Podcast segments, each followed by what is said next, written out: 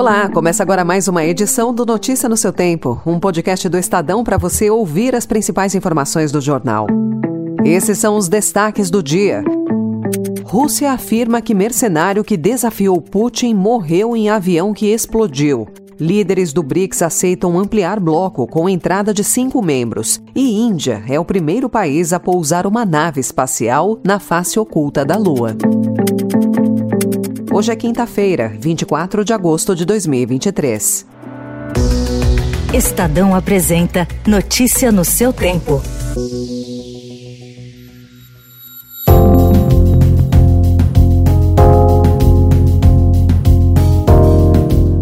Mercenário que criticou a estratégia militar russa na Ucrânia e liderou tropas rebeldes na direção de Moscou em desafio aos generais de Vladimir Putin, estava em um jato da Embraer que explodiu ontem a caminho de São Petersburgo, afirmaram autoridades aéreas russas. Dez pessoas estavam a bordo, ninguém sobreviveu. O episódio com Yevgeny Prigozhin ocorre dois meses depois de o líder rebelde fazer um acordo que previu o recuo das milícias comandadas por ele, conhecidas como Grupo Wagner Wagner e seu exílio em Belarus. O presidente dos Estados Unidos, Joe Biden, reagiu com ironia. I don't know for fact what happened, but I'm not surprised.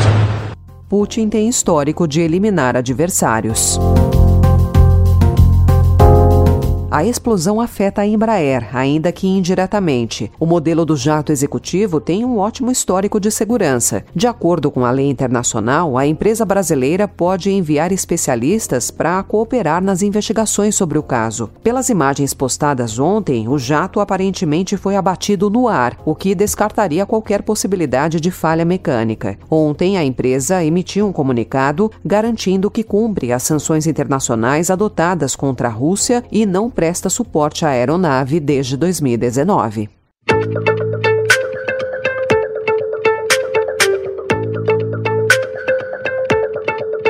A queda de braço entre Exército e Polícia Federal pelo poder de supervisionar colecionadores, atiradores desportivos e caçadores refletiu na redução do ritmo de fiscalizações pelos militares da categoria no primeiro semestre do governo Lula. A desaceleração nas ações de vistoria pelo Exército em 2023 contraria o discurso de estrito controle sobre armas de fogo do presidente Lula.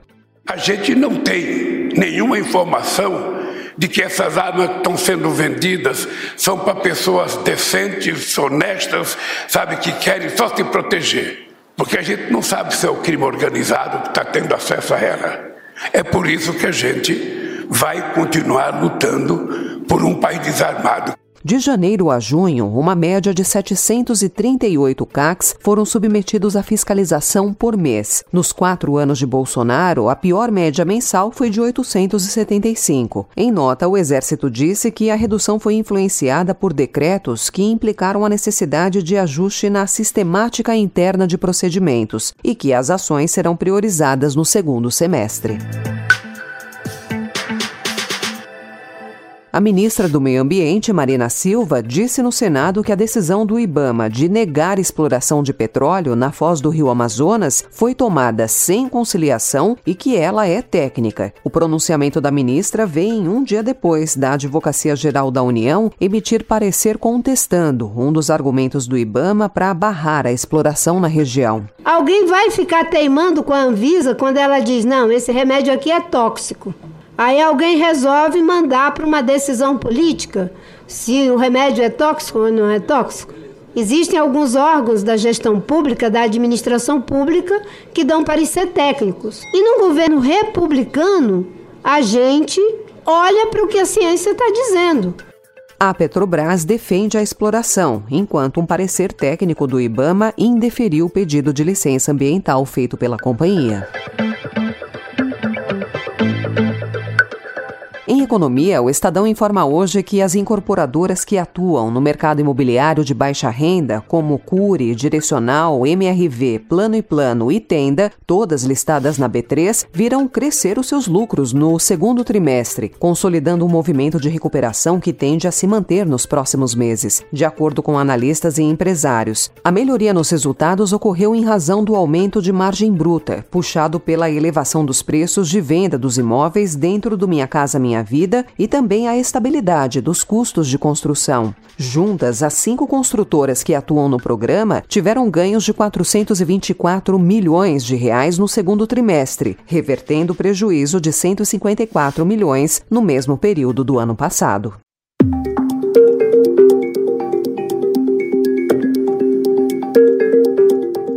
Depois de 12 anos com a mesma formação, o BRICS será expandido. Líderes de Brasil, Rússia, Índia, China e África do Sul chegaram a um acordo para ampliar de 5 para 10 o número de integrantes. Os novos países serão convidados para a próxima cúpula, na Rússia, em 2024. Em seu principal discurso, Lula abordou a guerra na Ucrânia e defendeu que os demais países do bloco discutam o conflito.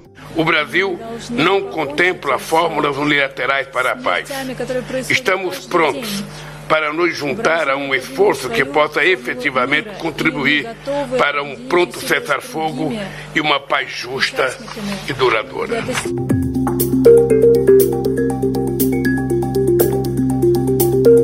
Na Argentina, uma onda de saques agrava a crise econômica no país e tem impacto na eleição. A polícia prendeu ontem 94 pessoas após episódios de saques a supermercados e comércios em diferentes pontos da Grande Buenos Aires. Autoridades disseram que as ações foram incitadas pelas redes sociais com o objetivo de provocar desestabilização. O país está no meio de uma acirrada campanha eleitoral. Notícia no seu tempo.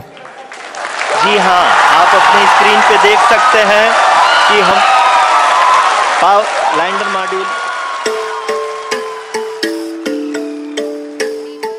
E a Índia largou na frente na nova corrida espacial pela Lua, ao pousar uma nave não tripulada pela primeira vez no polo sul do satélite. A região, conhecida como face escura do satélite, abriga grandes crateras que nunca receberam luz solar e por isso guarda grandes reservas de água congelada. A expectativa era de que a Rússia chegasse antes da Índia nessa região lunar, mas a nave russa se chocou contra a superfície do satélite no domingo. Ainda não se sabe se esse gelo é acessível acessível ou manipulável e se há de fato alguma chance de as reservas serem extraídas. Mas é justamente essa perspectiva que move os cientistas.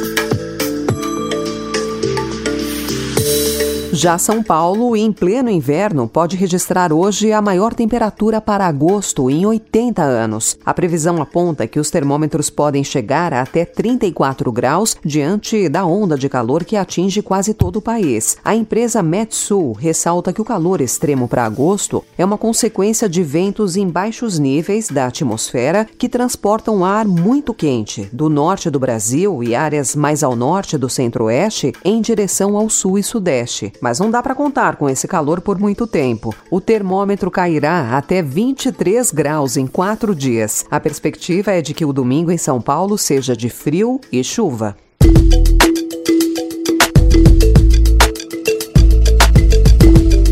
Essa foi mais uma edição do Notícia no seu tempo, com a apresentação e roteiro de Alessandra Romano, produção e finalização de Mônica Herculano. O editor de núcleo de áudio é Manuel Bonfim.